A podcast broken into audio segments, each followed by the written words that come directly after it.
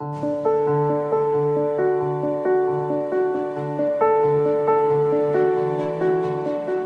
Santo Evangelio según San Mateo. En aquel tiempo Jesús dijo a sus discípulos esta parábola.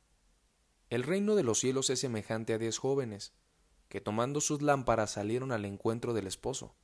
Cinco de ellas eran descuidadas y cinco previsoras.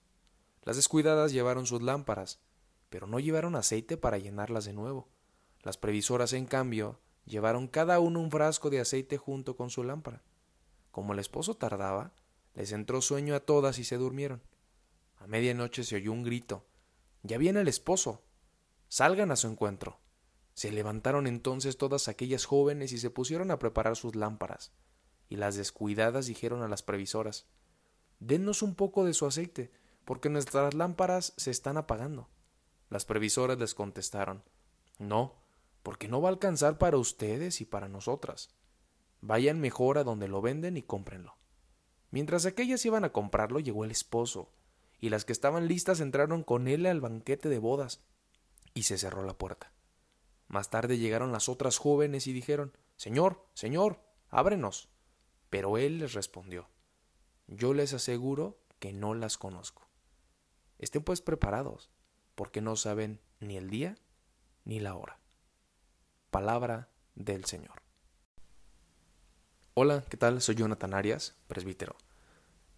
Agradecemos a Dios el que nos permite estar ya en 26 de agosto, movidos por su gracia y reconociendo su misericordia en nuestras vidas.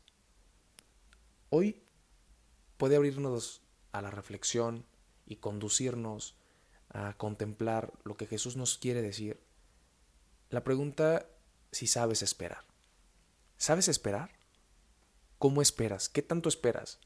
¿A quiénes esperas y a quiénes definitivamente no esperas? Hoy escuchamos en el Evangelio una llamada a vivir la vida de una forma responsable y lúcida.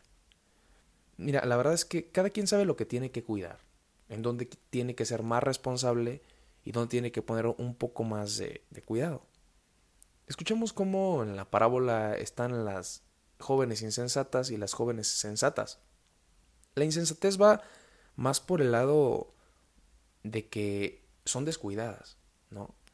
Y son descuidadas porque no se preparan, porque no son previsoras. Sin embargo, cuando lo trasladamos a la vida, nuestra insensatez puede ser que escuchemos demasiado el Evangelio, que escuchemos demasiado de Jesús, pero que no lo hagamos vida y que no, no hagamos el esfuerzo de convertirlo realmente en un camino, en un estilo, en una forma de vida. Porque luego nos damos cuenta que tenemos una vida apagada, una vida vacía, una vida sin verdad. Y por eso Jesús nos invita a tener las lámparas encendidas. No basta llevar la lámpara, hay que encenderla y hay que llevar el aceite. No basta tener vida, hay que encenderla y hay que estar con el corazón ardiendo. Saber esperar.